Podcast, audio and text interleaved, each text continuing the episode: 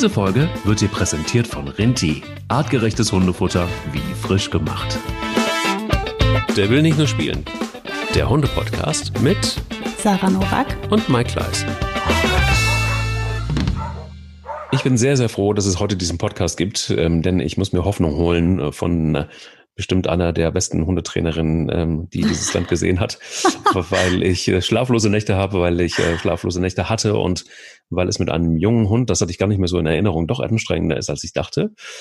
Und mhm. ähm, er zwar sehr viel Freude bereitet, aber letztendlich auch ähm, sehr fordernd ist. Und es gibt, ähm, ja, spätestens wenn wir zum Hundemoment der Woche kommen, so ein paar Dinge, die äh, neu sind und mhm. die auch ähm, damit zu tun haben in indirekter Weise mit dem Thema, das wir heute haben, nämlich das Thema Spielen mit dem Hund. Wann ist das sinnvoll? Ist es überhaupt sinnvoll? Und in welchen Momenten? Und in welchen Momenten macht man es vielleicht nicht? Ähm, was kann man daraus lernen? Und ähm, was ist überhaupt so Spiel mit dem Hund? Warum macht man das überhaupt? Warum, machen Menschen das? Und warum wollen Hunde das? Ähm, ist ja erstmal nicht selbstverständlich. Ist ja auch ein Wolf, so ein bisschen noch. Ähm, genau. Deshalb ist es gut, dass wir heute diesen Podcast haben und ich sage erstmal einen wunderschönen guten Morgen nach Köln, Sarah. Guten Morgen. Jetzt bin ich so gespannt auf deinen Hundemoment der Woche. Du hast mich jetzt ganz schön äh, neugierig gestimmt. Soll ich damit ja mal erzählen? Soll ich dir den erzählen? Bitte, bitte. bitte jetzt schnell. Ich will es wissen. Naja, gut, also Spielen, es ist, es ist ein Spiel. Ähm, erst dachte ich, es ist ein Spiel und jetzt ist es ernst geworden. Und zwar, ähm, dass äh, Pelle Türen öffnen, öffnen kann. Mhm. Das ist ähm, erstmal ähm, auch eine neue Erfahrung für mich. Das hat man immer mal wieder gehört, dass es Hunde gibt, die das können.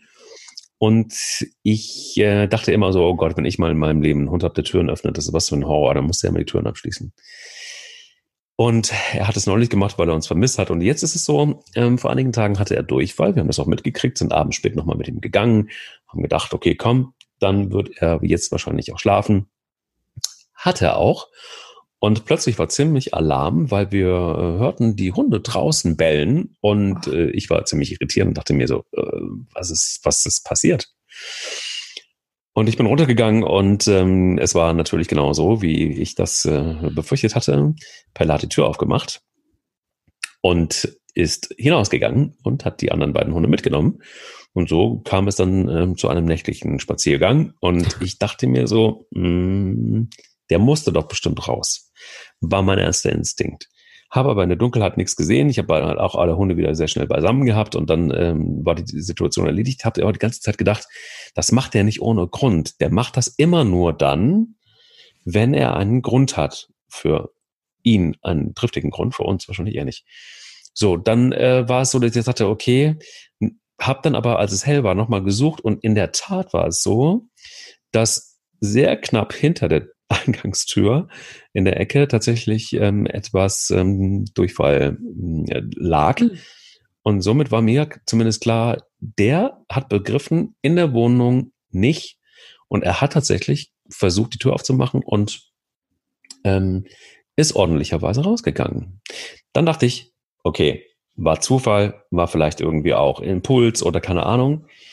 Ähm, heute genau dieselbe Geschichte. Allerdings musste er wohl Pipi ist auch ein paar Mal hoch und runter gelaufen, das habe ich auch gemerkt. Nur haben wir dieses Mal die Tür verschlossen, weil ich dachte, sicher ist sicher. Und was passierte? Ähm, er hat in die Wohnung gepinkelt. Hat aber, und das habe ich äh, tatsächlich ein paar Mal gehört, versucht, die Türklinke runterzumachen. Mhm. Und das finde ich unfassbar krass. Also somit ist es klar, es ist kein Zufall. Mhm. Ähm, es ist auch kein Spiel, sondern es ist tatsächlich wirklich komplett, habe ich gecheckt, ich weiß, da geht's raus. Ich weiß, da habe ich eine Chance. Und ähm, äh, ich hab, bin, bin immer noch, ehrlich gesagt, also es war heute Morgen erst das zweite Mal, dass es so passiert ist, ähm, war es für mich irgendwie irgendwie total krasser Moment, wo ich auch nicht jetzt genau weiß, lasse ich jetzt in der ersten Zeit zumindest, ähm, bis der das irgendwie gepackt hat, dass er da irgendwie seine Blase trainiert, lasse ich die Tür jetzt einfach offen und riskiere, dass er einfach raus kann dann. Oder mache ich es nicht?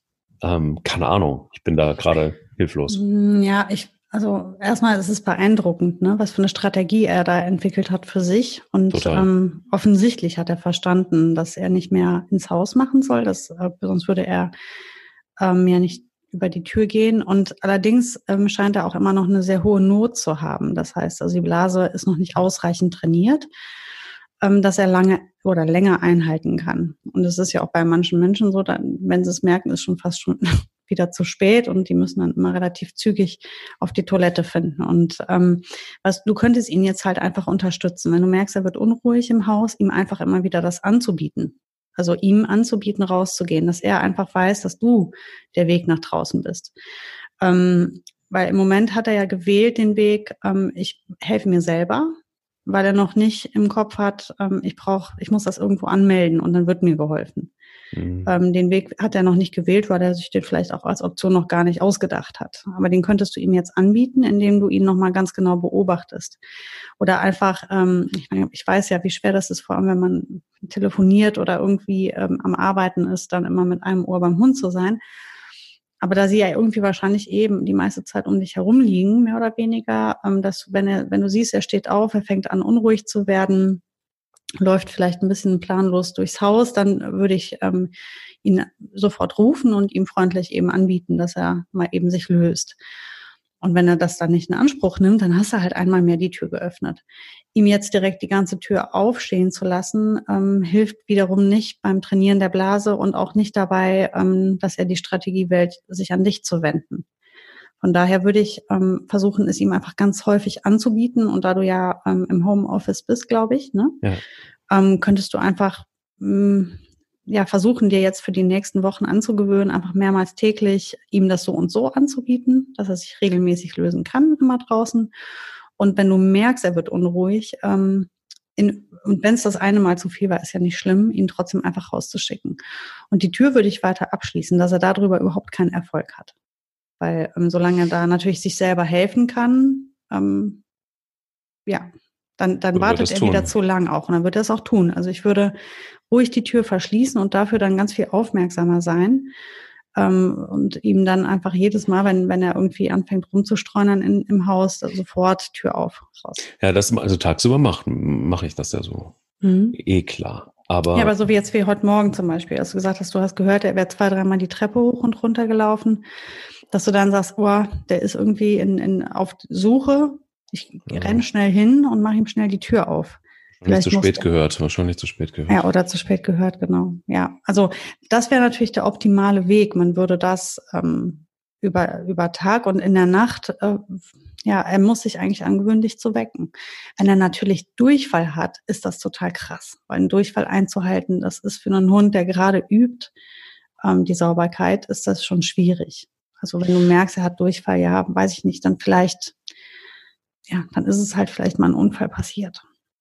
Ja, ich muss es mal, muss es beobachten. Also Fakt mhm. ist, dass ähm, ich habe es auf jeden Fall zu spät gehört, aber ähm, ähm, ich, ich glaube auch, was mich irritiert hat, war auch, dass er, dass ich um, um, um zwölf mit dem draußen war und passiert ist es um halb zwei. Das heißt also, mhm. in anderthalb Stunden, wo er normalerweise pennt, ähm, es hat sich da so viel Urin angesammelt, dass es irgendwie nicht mehr ging. Und das vermute aber auch eher, weil ich dann rausgegangen bin mit ihm nochmal und ähm, dann hat er auch nochmal ein großes Geschäft gemacht, dass das da vorgelagert war, dass irgendwie alles insgesamt wohl zu viel war und wahrscheinlich mhm. auch eher so das große Geschäft äh, dringend war und dann war das klar irgendwie schon mal, um irgendwie Druck abzubauen, so interpretiere ich's. Mhm. Ähm, keine Ahnung, also man muss Was man auch nicht unterschätzen darf, das äh, kennt man von Welpen, also jeder Welpenhalter wird jetzt sagen, oh krass, genau so ist es. Ähm, du gehst mit deinem Hund spazieren, eine Stunde lang, zwei Stunden lang, der junge, junge Hund, also ich spreche jetzt wirklich von einem Welpen von in den ersten Wochen, wenn die ankommen, dessen Blase auch noch nicht wirklich trainiert ist. Du gehst mit dem also die ganze Zeit spazieren überall, kommst nach Hause und das erste, was er macht, ist in die Bude pissen. Und die Leute verstehen das natürlich überhaupt nicht. Aber der Grund ist relativ einfach. Da diese ganzen Umweltreize, dieses Ganze, was sie da draußen erleben, ist so aufregend, dass die halt einfach nicht urinieren im Sinn haben. Mhm. Die haben nicht im Sinn, sich zu lösen, sondern die haben im Sinn, diese ganzen Einflüsse und diese ganzen ähm, Sachen wahrzunehmen, die um sie herum passieren und ähm, nicht ihr Geschäft zu verrichten. Und wenn sie nach Hause kommen, platzen sie fast, kommen kaum durch die Tür. Jetzt ist Ruhe, hier kenne ich mich aus, hier gibt's nichts, was mich ablenkt. Oh, erstmal lösen.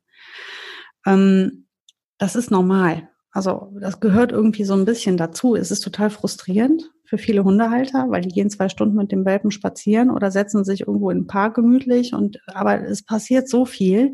Ich empfehle dann auch immer bei den Spaziergängen ganz zu Beginn und auch ganz zum Schluss des Spaziergangs ähm, sich irgendwo wirklich hinzusetzen oder lange hinzustellen, damit der Hund in die Langeweile kommen kann und dann ans Strullern denkt. Ähm, es kann ja auch sein, ne, weil er ist ja noch sehr jung und dann hat er seine zwei Begleiter und dann gehen sie gemeinsam auf Streife und dann schnüffeln sie die ganzen Spuren und äh, jagen da durchs hohe Gras. So stelle ich mir das zumindest gerade vor in meiner Romantik deiner Wiesen da um dich herum. Ja, ist auch genauso. genauso, ne? und und äh, dann hat er nicht sein, seine, seine Bedürfnisse äh, da im Sinn, seine, seine Pipi-Bedürfnisse. Und das fällt ihm dann halt erst später ein. Und ähm, vielleicht wäre es da etwas, was du machen könntest, bevor ihr wieder ins Haus reingeht, dass ihr euch irgendwie, vielleicht gibt es da eine Bank in der Nähe oder so, wo ihr einfach nochmal zehn Minuten zur Ruhe kommt, wo sie erstmal in Ruhe alles beschnüffeln und angucken und dann, wenn die anderen, wenn die Althunde sich schon anfangen hinzulegen, weil es dir langweilig wird, dann wird der strullern. Das wäre auch noch was, was du machen könntest jeden Fall gute Ideen. Also äh, klar ist für mich zumindest, dass es ein sehr ein Hund ist, der gefordert werden muss und der auch einfach auf Ideen kommt. Und vielleicht nutzt man diese Ideen, weil er hat auch heute zum Beispiel ähm, aus meiner Hosentasche, da waren relativ, relativ viel drin, da waren Schrauben drin, da waren äh, ein, zwei Steine drin, da war noch ein bisschen Kleingeld drin und es war ein kleines Leckerli noch drin. Und ich war tatsächlich wirklich mal zehn Minuten weg und äh, das ist neu, auch dass er so Sachen irgendwie für sich entdeckt und mal rumknabbert und mal guckt, wie es schmeckt und so. Und auch Langeweile vor allen Dingen, obwohl er eigentlich echt ganz schön viel tut. Aber für den Kopf zu wenig wahrscheinlich, weil er hat sich diese Hose geschnappt, hat die Tasche rausgezogen, alles äh, schön sortiert und äh, hatte dieses Leckerli dann gerade gefunden. Mhm. Ähm, das äh, deutet darauf hin, dass äh, der Kollege vielleicht etwas Arbeit gebraucht für, für, den, für den Kopf.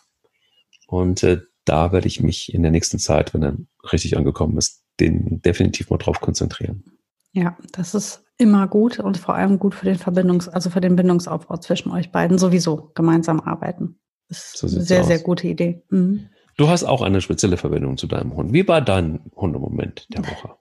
Mein Hundemoment der Woche war weniger erfreulich, weil meine liebe Boogie ähm, auf die glorreiche Idee mal wiedergekommen ist, äh, die Bienen, Fliegen und Wespen im Garten meiner Mutter, wo wir gerade zu Besuch waren, zu jagen. Hm, okay. Und das macht sie ja immer, das macht sie den ganzen Sommer über und sie wird jeden Sommer wieder mehrfach immer gestochen.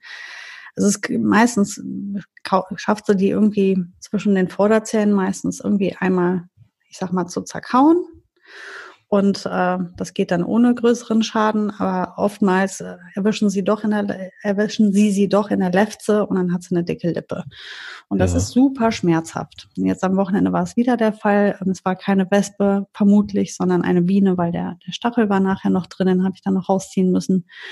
Und die hat eine richtig dicke Wange gehabt. Und dabei fiel mir halt auf, warum äh, das jetzt der Moment der Woche war, dass würde ich oder jemand, ein Mensch, egal wer eigentlich, ähm, meinem Hund einen solchen Schmerz zufügen, wäre das ein so wahnsinnig traumatisches Erlebnis für den Hund, weil das ist ja, Entschuldigung, kein Corona, ähm, ein total schmerzhaftes Erlebnis. Diese, diese Stiche brennen so dermaßen, das ist ja wirklich richtig schlimm. Die, die haut sich dann mit der Pfote richtig ins Gesicht. Also das muss sehr, sehr unangenehm sein. Die ist echt nicht filmschig. Aber Lernen durch Schmerz funktioniert nicht bei Wespen und Bienen. Das funktioniert da überhaupt nicht, weil die kann, äh, die wurde gestochen und 20 Minuten später fing sie wieder an, ähm, sich daran zu stören, dass die um sie rumgesummt sind und fing wieder an, nach denen zu schnappen. Wo ich wirklich gedacht habe, du dumme Nuss, du hast doch gerade schon die dicke Lippe. Ähm, mm. Bin ja froh, dass sie die nicht runterschluckt oder sie es nicht in den Rachenraum schaffen, aber die Lippen sind permanent irgendwie geschwollen. Und ein Glück ist sie nicht allergisch. Frieda war auch schon so, die hatte auch permanent ein dickes Gesicht und ähm, ich kühl das dann und ähm, versuche dann, dann lasse ich die immer den Wasserschlauch jagen. Das kühlt ja auch nochmal, das hilft auch. Aber die hatte bis zum Abend ein dickes Gesicht und war auch echt ein bisschen mitgenommen. Und ähm, was ich so eben so erstaunlich finde, ist, ähm, ja, eine Wespe sticht, egal weiter im Programm, äh, würde ich als Mensch ihr solchen Schmerz zufügen, wäre die völlig verstört. Das ist schon ähm, interessant, finde ich. Puh, also ich finde es auch krass, weil Wanda ist ähnlich drauf. Ähm, alles, was summt, ist erstmal übel und sie lässt ihre Lieblingsspielzeuge und Lieblingsessenssachen und so komplett liegen, solange bis das Summen aufhört und da kümmern sie sich dann vor allen Dingen drum. Mhm. Und ähm, ja, ich finde schon auch die Schmerzempfindlichkeit, also das ist auch sowas, das checke ich auch nicht. Ich bin, bin komplett bei dir. Ähm, immer dann, wenn man dann bei Bilbo zum Beispiel, das ist ganz extrem, den brauchst du nur irgendwie ein bisschen zu sehr am Ohr ähm, anfassen oder so und dann fängt er an zu schreien. So, ne? Und wenn er aber durchs Gebüsch knallt und irgendwo runterfällt und keine Ahnung, da sind schon Dinge passiert, wo du denkst, ach du Scheiße, lebt der Hund noch? Mhm. Ähm, und, und, und, und es ist nichts, er, er reagiert einfach überhaupt gar nicht. Ja, aber das, was ich ja, das ist ja das, was so, diese, das ist ja die Interaktion mit dem Menschen, die das Problem ist ähm, und nicht der Schmerz als solcher, weil Hunde sind total Schmerz, ähm, ähm, ja, wie sagt man, die ertragen sehr viel. Die sind, die halten, die können so viel aushalten. Das sind wirklich keine, die sind weit davon entfernt, so fünfschicht zu sein wie wir. Ja. Ähm, aber jetzt stell dir vor, du bist ähm, ja, Handwerker und haust dir mit dem, ähm, mit dem Hammer auf den, auf den Daumen. Das tut ja höllisch weh ja, dann, dann machen die sich meist, dann pusten sie zweimal oder was und dann machen sie weiter im Programm. Aber würde jemand die so beißen, dann ist ja das, was so schmerzhaft ist, vielleicht auch einfach die Aktion, die dahinter steht und nicht der Schmerz als solcher. Ähm, das ist ja bei, bei Hunden, äh, was du eben geschildert hast, geschildert hast, die Ohren von Bilbo, das hatte ich bei Nanu damals und ich bin mir sicher, dass den irgendjemand gequält hat an den Ohren dass ihm da jemand Schaden zugefügt hat, weil der Nano schon anfing zu schreien, bevor man überhaupt das Ohr angefasst, angefasst hatte. Der schrie und schmiss sich auf den Rücken und machte unter sich. Der hatte da eine Erfahrung. Also der wusste, dass Menschen ihm da einfach wehtun können. Mhm. Und der hat deswegen so reagiert und nicht, weil es wehgetan hat. Also es war, hatte, da war wieder nicht der Schmerz das Thema, sondern die Aktion, die dahinter steht. Und das ist das, was ich so krass finde. Weil ich bräuchte meinem Hund ja nicht mal ein Prozent so wehtun wie die Wespe. Das würde sie aber total irritieren und beeindrucken. Warum tut die mir überhaupt weh? Das ist ja was, das ist ja was im Verhältnis, was komisch ist, was nicht stimmt und was weh tut im Herzen. Und nicht der tatsächliche Schmerz. Mhm. Also so, so interpretiere ich das jetzt mal alles. Ja, man muss es auch interpretieren. Wir stecken in den Köpfen am Ende des Tages ja nicht drin, aber ähm, mit deiner Erfahrung wirst du mit Sicherheit auf der richtigen Spur sein. Nicht, wäre mir fast sicher, dass es das ist, weil wenn man gerade bei den Auslandshunden sieht man das ja immer wieder, ne, dass die halt so präventiv schon schreien, obwohl es noch nicht wehtut. Also haben die ja eine, das ist die Erfahrung, die schmerzlich ist. Total verstanden. Bevor wir ähm, gleich zum, zum Hauptthema kommen, zum Thema Spielen mit dem Hund. Und ähm, ich glaube, mit, mit Pelle muss ich einiges spielen, beziehungsweise Suchspiele zum Beispiel machen. Da können wir vielleicht insgesamt gleich noch mal ein bisschen drauf eingehen. Gehen wir kurz in die Werbung. Wir sind sehr happy, dass Rinti auch dieses Mal wieder mit dabei ist in dieser Folge und äh, die sind erhältlich, beziehungsweise die Produkte von äh, Rinti in gut sortierten Zoofachmärkten und Gartencentern, aber auch online. Eigentlich eine ganz gute Sache, oder Sarah? Auf jeden Fall. Ich kaufe mein Futter auch, ähm, ehrlich gesagt, in meinem Gartencenter. Egal ob Zoofachmarkt, Gartencenter, online. Ich finde vor allen Dingen äh, die Chico Snacks besonders toll. Die sind schonend luftgetrocknet und äh, richtig tolle Fleischsnacks besonders schonend hergestellt und dadurch sind sie besonders bekömmlich und auch leicht verdaulich und haben niedrigen Fettgehalt. Finde ich auch ganz gut, damit die Hunde nicht so pummelig werden, wenn man äh, da zu, zwischendurch mal was gibt. Und sind ohne Fleischmehle und ohne Soja. Und unter Chico Plus gibt es dabei besondere Snacks mit wertvollen Zusatznutzen wie Calcium und Vitaminen. Und ähm, ja, besonders beliebt sind Chico Plus Käsewürfel mit herzhaften Käsestückchen und Huhn oder auch Entenfleisch. Und durch die Käsestückchen ähm, sind sie dann auch noch reich an Calcium, diese Teile. Wunderbar. Und äh, durch die kleinen Würfel der Chico Plus Käsewürfel eignen sie sich, und das ist unser Thema ja auch heute, total gut zum Spielen und zum Trainieren. Das ist wirklich ähm, besonders wertvoll, braucht man. Ich merke es tatsächlich auch bei, bei Pelle der ähm, er geht da total drauf steil auf genau diese kleinen Snacks und alle Chico-Snacks gibt es im wiederverschließbaren Frischebeutel, auch nicht unwesentlich und sind erhältlich in gut sortierten Zoofachmärkten und Gartencentern, aber auch online, das haben wir euch ja schon gesagt. Wer mehr Informationen braucht, dann einfach sehr gerne mal auf www.rinti.de slash magazin gehen Und äh, da gibt er dann auch nochmal gibt's noch ein paar Tipps und Tricks, wie man ähm, Leckerlis nicht nur zum Trainieren, sondern auch für Gedächtnisspiele und als Belohnung an der richtigen Stelle einsetzen kann. Ein Thema, das wir jetzt auch gleich nochmal in der Tiefe etwas beleuchten werden. Also einfach ein bisschen shoppen, einkaufen und ein bisschen äh, Süßigkeiten für die Hunde in positiver Form, in gesunder Form kaufen und dann vielleicht den einen oder anderen Tipp von Sarah und mir beherzigen aus der Folge heute. Sarah, Hunde und Spielen, das ist ein großes Thema. Und sag doch mal, warum ist das so wichtig? Und, und, und wann ist es sinnvoll aus deiner Sicht, so schon mal in der Vorab-Zusammenfassung, bevor wir ins Detail gehen, und wann eher nicht? Mhm. Also erstmal muss ich sagen, dass ähm, das eins meiner wirklichen Lieblingsthemen ist, auch gerade im, im Hundetraineralltag, wenn man ähm, das tun darf, ist das immer das Allerschönste. Also von daher bist du hier jetzt genau richtig. das ähm, wusste ich doch. das ist mein Ding. Echt, ich liebe das so. Ähm, und ja, das ist schon mal das. Und ähm, dann möchte ich nochmal den Unterschied einmal kurz, also einmal unterscheiden zwischen tatsächlichem Spielen, Raufen, Spaß machen mit dem Hund und ähm, dem, den Hund beschäftigen. Da muss man nochmal trennen, ähm, weil ich finde, beim, beim Beschäftigen ist das halt wie, wie so ein Hobby, wie eine Sportart, irgendwas, wo man gemeinsam arbeitet, wo es Regeln gibt, wo man sich ein Ziel vor Augen hält, irgendwie. Ähm, das ist halt diese, diese klassische Beschäftigung. Da, dazu zählen für mich Dinge wie Agility, ähm, Sucharbeiten, Obedience, Tricks machen, äh, Dog Dance, all diese Dinge. Das ist für mich die Beschäftigung oder auch hier diese Intelligenzspiele. Und dann gibt es das Spielen mit dem Hund. Das ist das, ähm, wo man das Gehirn ausschaltet und das Herz einschaltet und ähm, mega viel Spaß hat. Es gibt natürlich auch sehr begrenzt Regeln, nämlich ähm, für mich gibt es beim Spielen immer genau drei Regeln. Ähm, wann da fängt das Spiel an, wann hört das Spiel auf und wo muss ich, wo darf ich reinbeißen? Das muss ich dem mhm. Hund mal erklären, ne? Weil also gerade wenn man mit, mit Malis oder oder beißfreudigen Hunden spielen möchte, sollten die unbedingt unbedingt wissen, wo man reinbeißt und wo nicht. Das sind, ja, ja, und da, da, das sind die besten Trainer. Also die Malis bringen dir sehr schnell bei, dass du ihnen das erklären musst. Ähm, aber das gilt auch für alle anderen Hunde. Niemand möchte gerne Hundezähne in der Hand haben. Ähm, von daher, das ist für mich tatsächliches Spielen. Das ist immer so ein bisschen, ähm, es ist sehr viel Beziehungsarbeit, es ist viel Spaß, es ist, ähm, ach, man ist am Ende aus, außer Atem und äh, völlig randvoll mit äh, Adrenalin und Glückshormonen. Also das ist so für mich Spielen mit dem Hund. Und ähm, also das schon mal vorab. Und ähm, jetzt, wenn man über tatsächlich Spielen mit dem Hund sprechen möchte, dann, ähm, wie gesagt, muss man erstmal sich als überlegen, was möchte man denn spielen? Also worum soll es denn gehen? Sollen wir jetzt irgendwie raufen oder sollen wir gemeinsam in irgendwas ziehen und zerren? Sollen wir zusammen was jagen?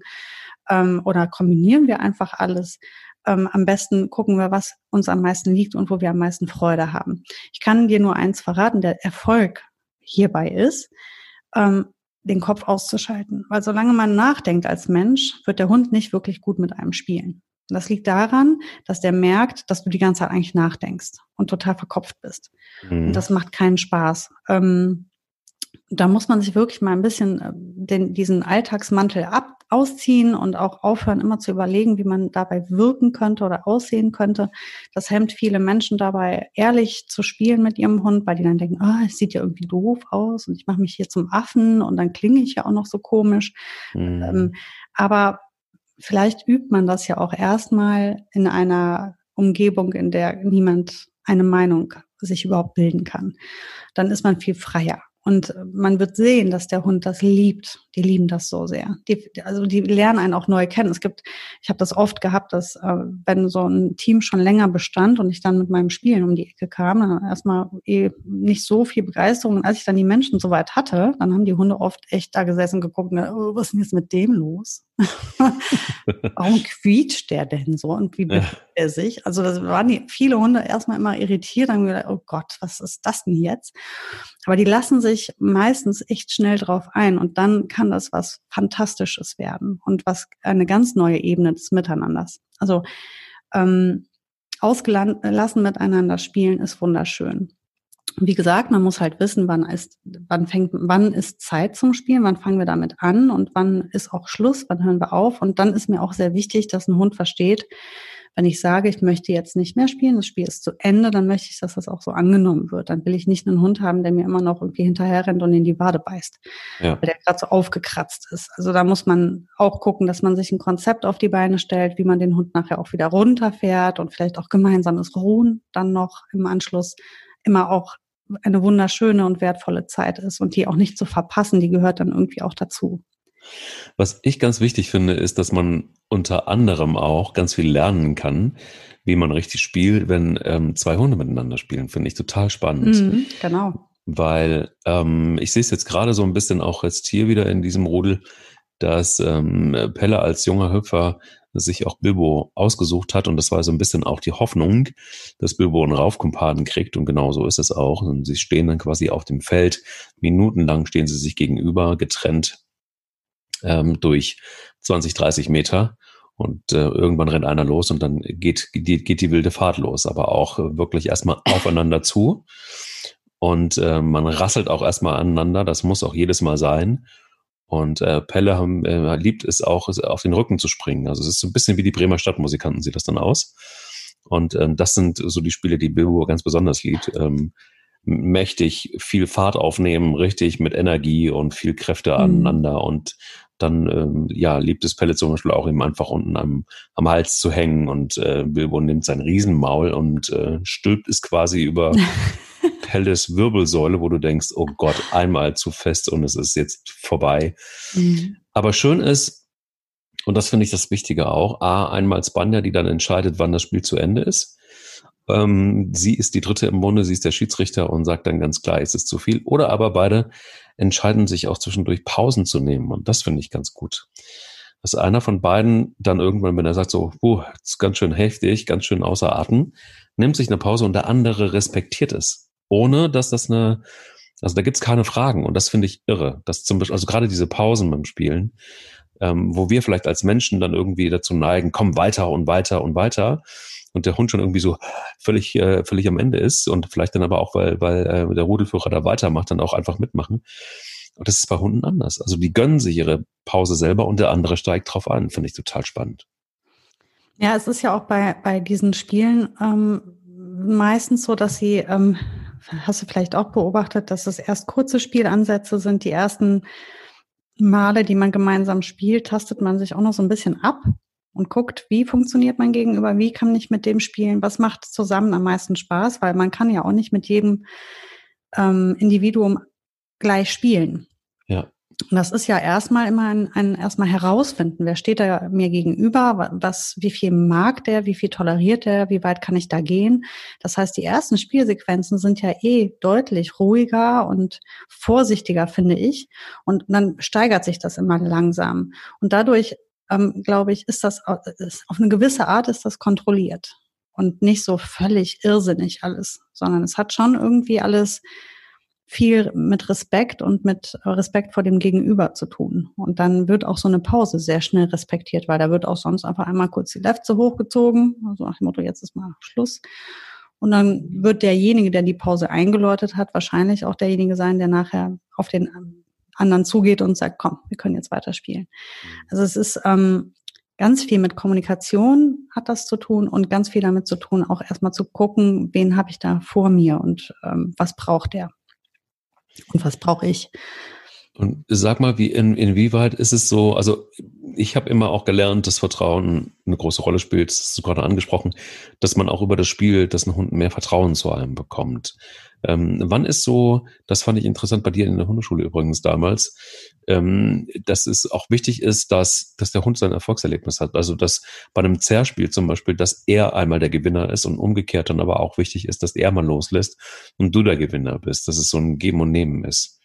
Ja, wobei das auch viel Geschick ähm, bedarf auf Seiten des Menschen. Also ich finde das immer wieder spektakulär, je nachdem, mit wem man da spielt. Es gibt ja Hunde, die haben wirklich einen festen Biss und umso mehr man mit denen spielt und, und zergelt, ähm, umso fester beißen die ja dann auch, ne? weil die dann irgendwann, die tasten sich ja auch daran. Und wenn man denen ein paar Mal das Ding aus dem Mund gezogen hat, dann das lassen die sich natürlich nicht lange bieten. Irgendwann mal fangen sie an fester zu halten.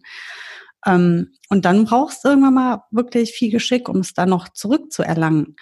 Und es ist ja, glaube ich, das, was so ein Spiel wirklich zu einem Spiel macht, ist eben, dass es nicht das Kommando aus permanent gibt. Ja. Weil wenn ich anfange mit aus, dann ist das ein total, das ist nicht Fair Play. Ich habe das nicht gewonnen dann. Ich habe es mir einfach, ich habe ihm befohlen, es mir zu geben. Mhm. Das ist kein Spiel. Das ist Unterordnung. Das darf man nicht durcheinander werfen, weil in dem Moment habe ich den Hund untergeordnet. Der kann ja nicht zu mir sagen, gib ab. Der gewinnt das. Der gewinnt fair. Ähm, ich gewinne nicht fair, wenn ich aussage. Das heißt, dann ist es eigentlich kein schönes Spiel mehr. Eigentlich muss man es anders schaffen. Und oft geht es gar nicht darum, wer das Ding hat, sondern vielmehr darum, dass man darum kämpft zusammen. Und ich kann dir sagen, ich gewinne gegen die Boogie Original nie. Kann ich ja gar nicht. Wie soll ich der das Ding aus dem Mund ziehen? Unmöglich. Ja. Was ich aber kann, ist, wenn ich das Ding erstmal, also zum, zum, zu Spielbeginn vor allem, ähm, lasse ich das wie so eine Maus, wie so ein Kanickel um mich rum und, und lass sie da immer, halt es ihr hin und kurz bevor sie sich schnappen kann, zieh ich es weg. Und also es ist gerade dieses, bevor sie es hat, das ist der ganze Spaß also oder sehr viel davon. Dann schnappt sie sich's, dann versuche ich es irgendwie zu kriegen. Ich gewinne ja eh nicht, also lasse ich sie gewinnen auch. Ne? Ich halte dann auch nicht krampfhaft daran fest. Dann trägt sie das trophäenartig, total stolz in der Gegend rum. Wenn ich dann jetzt weggehen würde, würde die das niemals zulassen. Die kommt dann zu mir und hält es mir immer wieder hin und präsentiert mir das und dann versuche ich es mir zu schnappen. Und sie zieht's wieder weg und jetzt macht sie das Gleiche mit mir, was ich zu Beginn gemacht habe. Ne? Und irgendwann kann ich es mir schnappen und wir zergeln wieder. Und wenn ich dann stillhalte, das ist meine, meine, ähm, meine Art, wie ich das gewinne. Nicht, weil ich aussage, sondern weil ich einfach total langen Atem habe. Ich halte das Ding ganz still. Ich ziehe nicht mehr da dran, sondern ich halte es nur. Und da nehme ich mein, mein Bein zur Hilfe, weil ich würde ähm, gegen Boogie ähm, das, weil es ein großer, starker Hund ist, das gar nicht schaffen, ruhig zu halten, weil sie durch ihren, durch ihr Körpergewicht und ihre Kraft immer wieder würde es zu einem Reißen und Zerren kommen. Ähm, so drücke ich das dann immer, also ich drücke dann mein, meine Arme auf meine Beine, dann bin ich wirklich wie so ein Felsen stehe ich da und schnapp mir, also hab, halte dieses Zergel dann fest. Und irgendwann ist er das zu doof und dann lässt sie los. Ja, dann habe ich wieder gewonnen. Aber ich habe nicht gewonnen, weil ich sie gezwungen habe, sondern weil ich den längeren Atem hatte. Ist es, ähm, ist es wichtig zu, also auch lernen, äh, ja, ein Spiel zu lernen oder sind, oder, oder geht man da einfach so auf, auf Hunde ein? Ist das etwas, was sich entwickelt? Oder ist es so, dass ähm, dass man als Mensch dann vielleicht auch schon auch Grenzen setzt und dass man dem Hund die Leitplanke gibt und dass man das langsam aufbaut, wie bei nahezu allen Dingen, wenn, wenn man sich einen Hund anschafft. Wie, wie, wie siehst du es? Ich, ich sehe es so, würde der Mensch nicht so viel nachdenken, müsste der nichts lernen. Dann müsste der auch nichts beibringen. Das würde dann äh, von alleine laufen. Aber der Mensch hat sein ganzes Leben lang gelernt, immer nach Regeln und nach Strukturen und nach Gesetzen zu, zu äh, in, in die Aktion zu gehen und er kann sich da gar nicht mehr frei machen von. Oder mhm. er muss das lernen. Also letztendlich ist es das, was der Mensch lernt, ist sich davon wieder frei zu machen. Und ähm, mal diese ganzen Regeln und Kommandos und auch immer sich über den Hund stellen zu müssen und dem alles immer zu befehlen, das ist ein Spiel. Das ist einfach nur ein Spiel. Und wenn es ein Spiel ist, dann befehle ich nichts. Ich arbeite ja nicht mit dem Hund. Es ist kein Training. Es ist ein Spiel. Und wenn es ein Spiel ist, dann ist das Einzige, was ich möchte, es gibt Spielregeln. Das gibt es auch bei Kindern.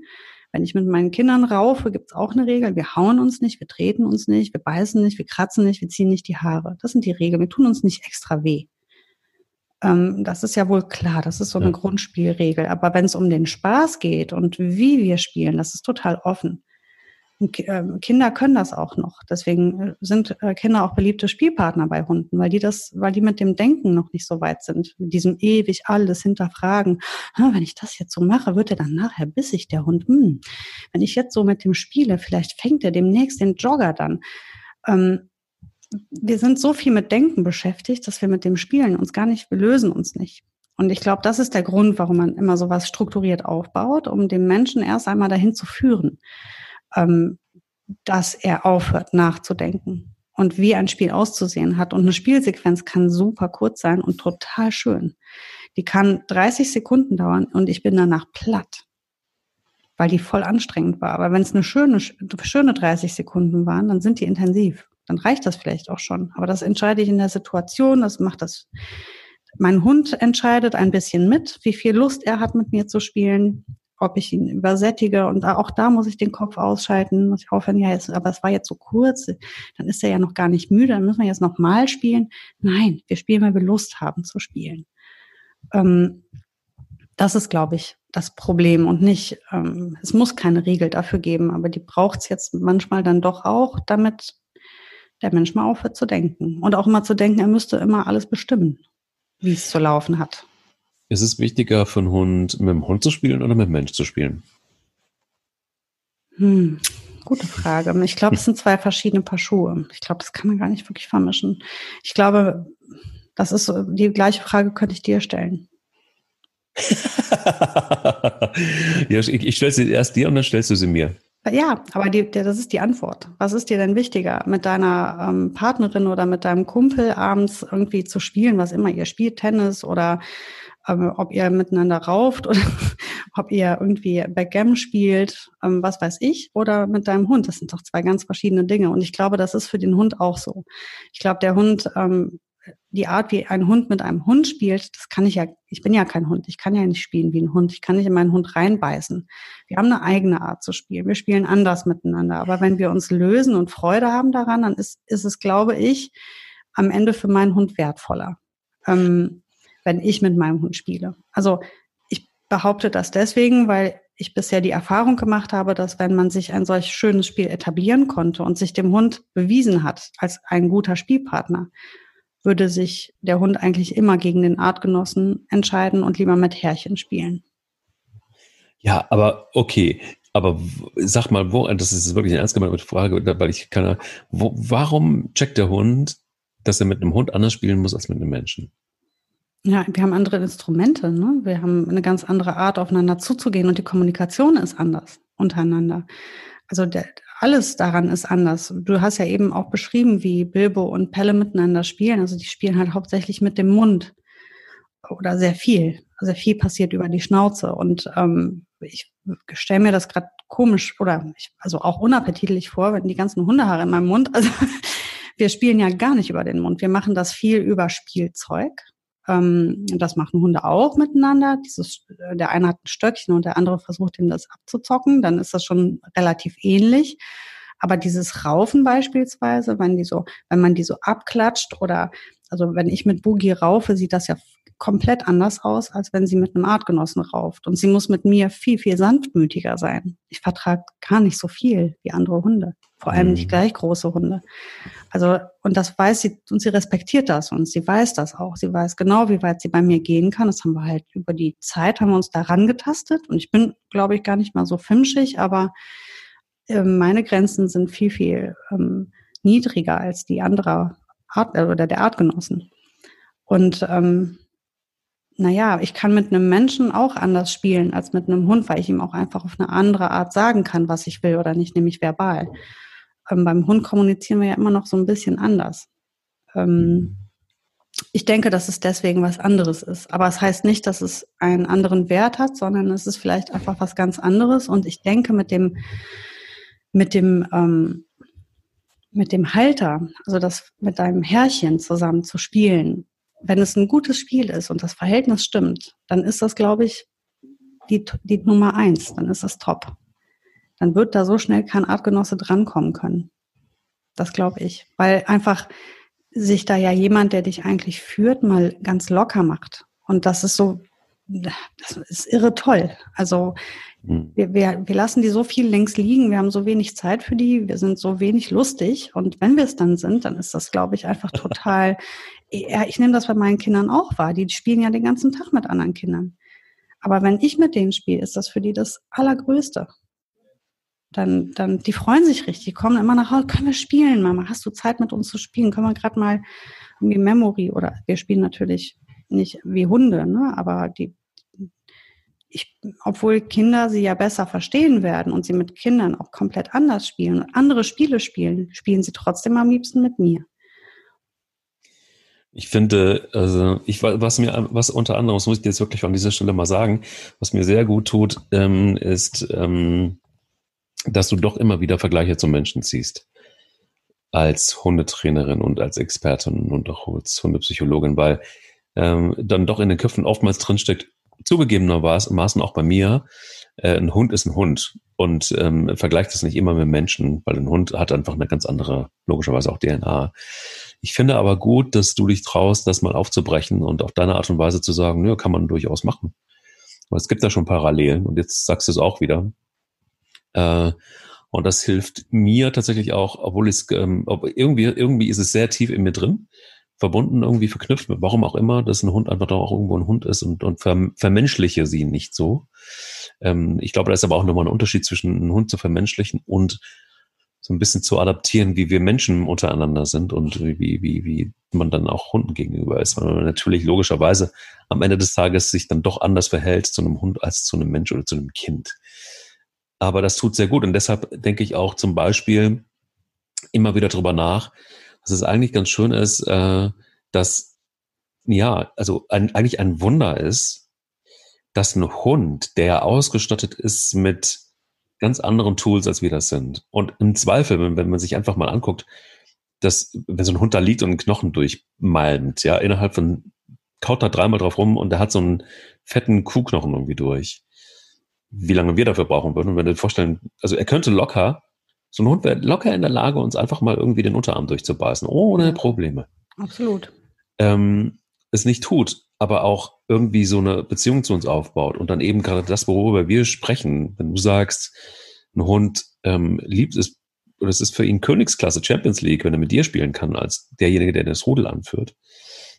Ähm, das finde ich schon auch unheimlich bemerkenswert. Das macht Hunde ja auch irgendwo auch aus, dass sie, dass sie da so unterscheiden können, dass sie da so sensitiv sind, dass sie wahrscheinlich dann doch auch noch Wesen sind, von denen wir viel zu wenig wissen, obwohl die Wissenschaft ja schon relativ weit ist. Und auch gerade wenn es ums Thema Spielen geht, ähm, dass man A, die Vergleiche ziehen kann, dass man B, vielleicht ja auch muss und dass man C, einfach auch schon auch was lernen kann von Hunden, wie sie miteinander spielen und aber auch, wie sie mit anderen Artgenossen spielen und wie sie mit uns umgehen. Auch wo das Spiel anfängt und wo es aufhört, finde ich auch schwierig, dass manchmal, ja, da auch Grenzen zu finden. Bei Pelle ist es so, dass er jetzt anfängt, auch so mal einfach vorsichtig, aber auch das wieder sehr, sehr vorsichtig, so in der Aufforderung ähm, auch mal in die Finger reinbeißt, aber ganz zart, so, also wirklich so, oder mhm. die Hand mal so in den, in den, äh, in, in die Fänge nimmt und mal vorsichtig mal anfängt, mal zu probieren, so rumzuziehen und was so passiert und da einen unheimlichen Spaß dran hat. Und, und, und aber auch du merkst auch, wie vorsichtiger er ist, weil er auch unsicher ist und sagt, ist das okay? Ich würde gerne, um, ich probiere es mal aus, ich, äh, aber sag mir Bescheid, wenn es zu viel ist. Vielleicht auch zu sehr in Interpretation. Aber das sind so einfach auch, ja, dieses, dieses sich vorsichtige Rantasten. Das sind alles so Aspekte, von denen ich jetzt in drei Minuten wahrscheinlich erzähle, die ich mhm. unheimlich faszinierend finde. Aber du hast gerade, glaube ich, gar nicht so zu viel da rein interpretiert, weil genau so ist es ja. Und das ist eigentlich auch, ähm, beantwortet das auch deine vorangegangene Frage ein bisschen. Er hat ja innerhalb kurzer Zeit ähm, Bilbo und Spanja abgetastet und spielt mit denen. Und zwar richtig. Hm. Und an dich tastet er sich so langsam, so vorsichtig, weil du bist artfremd. Das ist halt einfach was anderes. Wie, hm. wie funktionieren Menschen? Genau wie wir uns fragen, wie funktionieren Hunde? Was kann man da machen? Was mögen die? Was wollen die? Was brauchen die Hunde? Ähm, so fragen sie sich das auch. Nicht, nicht so wie wir, dass sie darüber äh, Bücher schreiben würden, sondern ähm, so, dass sie halt es einfach ausprobieren und sich herantasten und erstmal herausfinden müssen, mit wem habe ich es zu tun. Und sie würden auf diese Art auf jeden Menschen zugehen. Das ist nicht, weil sie einen als äh, irgendwelchen als einen Chef irgendwie sehen, sondern es ist, es ist ein Mensch, es ist, ich kann da, es ist eine komplett andere Art. Ich weiß nicht, was, wie der funktioniert. Ist der gefährlich? Irgendwie ähm, bestimmt er ja eben mein ganzes Leben schon darüber, wo ich lang gehe, was ich esse. Ähm, also muss ich mal gucken, wie weit kann ich da gehen, was, was blüht mir, wenn ich zu weit gehe. Und ja. ähm, das, äh, diese Fragen stellt man sich natürlich unter Artgleichen Lebewesen nicht, weil man es ja weiß, ist ja die eigene Art. Du musst einer Mutter nicht sagen, wie, wie sie mit ihrem Kind umzugehen hat. Wenn ja. sie auf ihre Instinkte hört, das weiß sie ganz genau. Sie weiß genau, wie, wie, wie man ein Kind gesund großziehen kann. Das ist unsere eigene Art. Aber einen Welpen durch, durch die Welpenzeit zu kriegen, Gott, das ist ja völlig verrückt und anders. Und deswegen ist das Spiel auch was anderes und hat einen anderen Wert und ähm, muss, glaube ich, voneinander getrennt werden. Aber wir können, genau wie du gesagt hast, uns sehr viel da abgucken. Weil da sehen wir halt, was ihnen Freude macht, woran sie Spaß haben. Da können wir schon auch viel gucken, welche Spiele spielen, spielt mein Hund.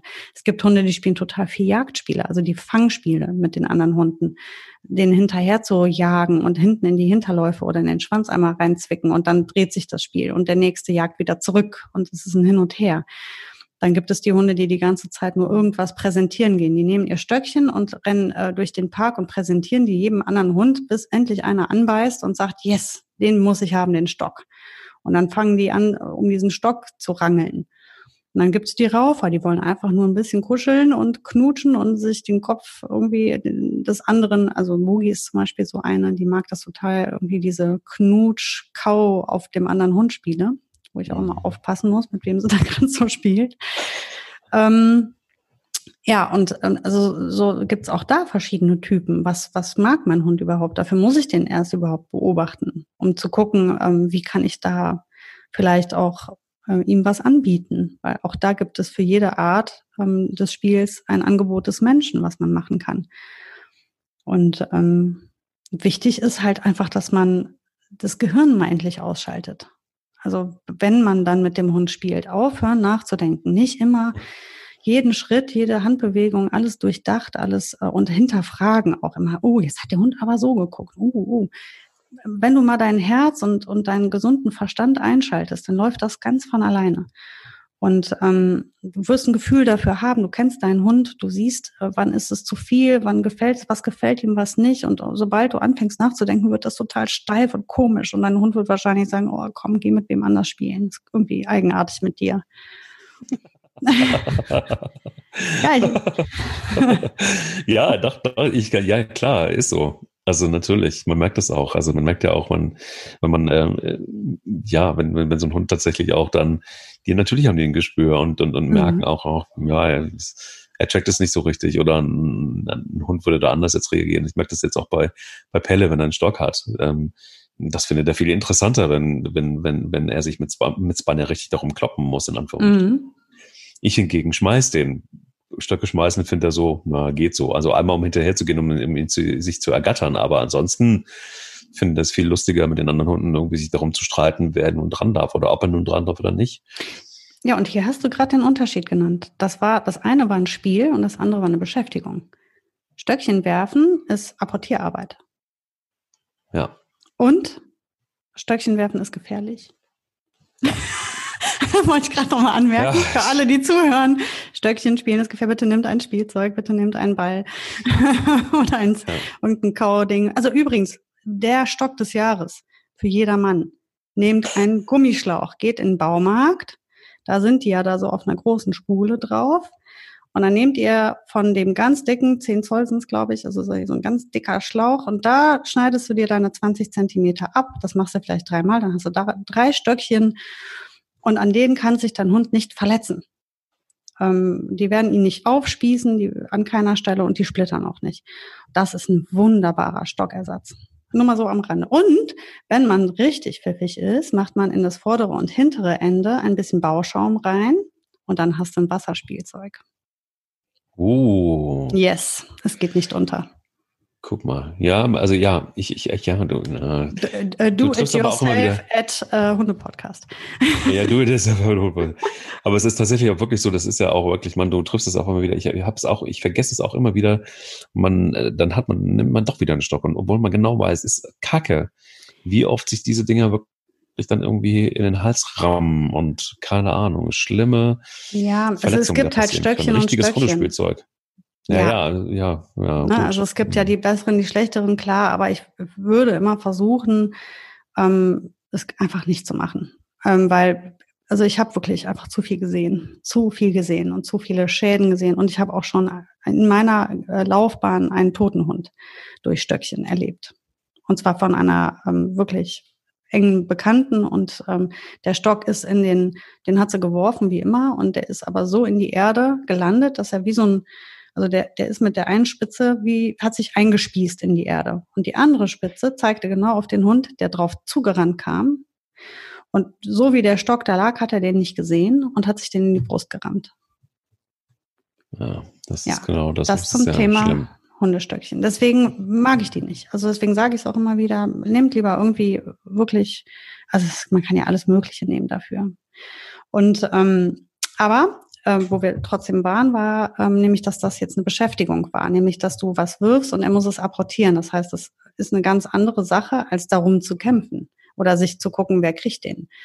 Ähm, wenn er ein Stöckchen im Maul hat und du gehst hin und versuchst immer wieder ihm das aus der Schnüss zu schnappen und lachst dabei auch, einfach weil es witzig ist, weil du deinen Kopf ausgeschaltet hast und dein Herz eingeschaltet hast und du dir wirklich vorgenommen hast, diesen Stock zu kriegen.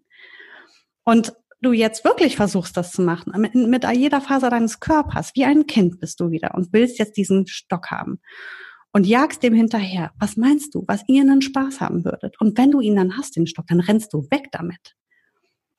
Boah, ihr werdet so einen Fun haben. Ich probiere das jetzt aus. Das ist eine Bombe. Pass nur auf, ich sag's dir nur schon vorab zum Thema Pelle. Der wird erstmal ganz doof gucken. Der wird zehn Schritte nach hinten gehen und sagen, was ist mit Mike los? Okay. Schon mal, also fang es vorsichtig an, weil er auf jeden Fall erstmal irritiert sein wird. Das sind die Hunde immer äh, bei diesen ersten Malen. Dann gucken die komisch.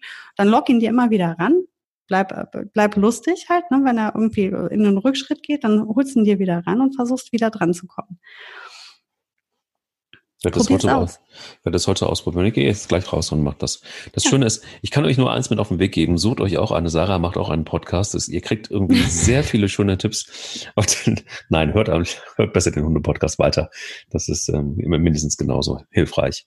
Wie für mich auch. Und ähm, in der Tat ist es auch so, und das sollte man vielleicht an dieser Stelle nochmal sagen, der will nicht nur spielen, ist der Hunde-Podcast der eben nicht sagt, ähm, mach es so, mach es so, mach es so, mach es so und nur das ist richtig, sondern wir versuchen einfach zu übersetzen und zu schauen, was wollen uns die Hunde sagen, wie sind sie so und äh, wie können wir als Menschen am besten damit umgehen, ohne dass wir jetzt ähm, ein Buch schreiben werden, wo wir die Regeln äh, der Hundehaltung und Erziehung festschreiben wollen. Das ist vielleicht das, was uns ein wenig unterscheidet. Und dafür danke ich dir, Sarah, heute auch einmal mehr und freue mich jetzt auf ein ähm, tobendes, rasendes, irres Spiel mit sehr viel Vorsicht mit Pelle und, dem, und der anderen Gang. Und wir hören uns nächste Woche wieder. Wünsche dir eine zauberhafte Woche mit Bogi, den Kindern und der Sonne. Oh, danke, Mike. Und euch ganz, ganz, ganz viel Spaß beim Spielen. Und schick äh, nachher mal, wie es gewesen ist. Ja, werde berichten, werde berichten. und euch allen da draußen, ähm, habt eine schöne Woche und bis nächste Woche. Bis nächste Woche. Diese Folge wurde dir präsentiert von Rinti. Artgerechtes Hundefutter, wie frisch gemacht. Der will nicht nur spielen. Der Hunde-Podcast mit Sarah Novak und Mike Kleiss.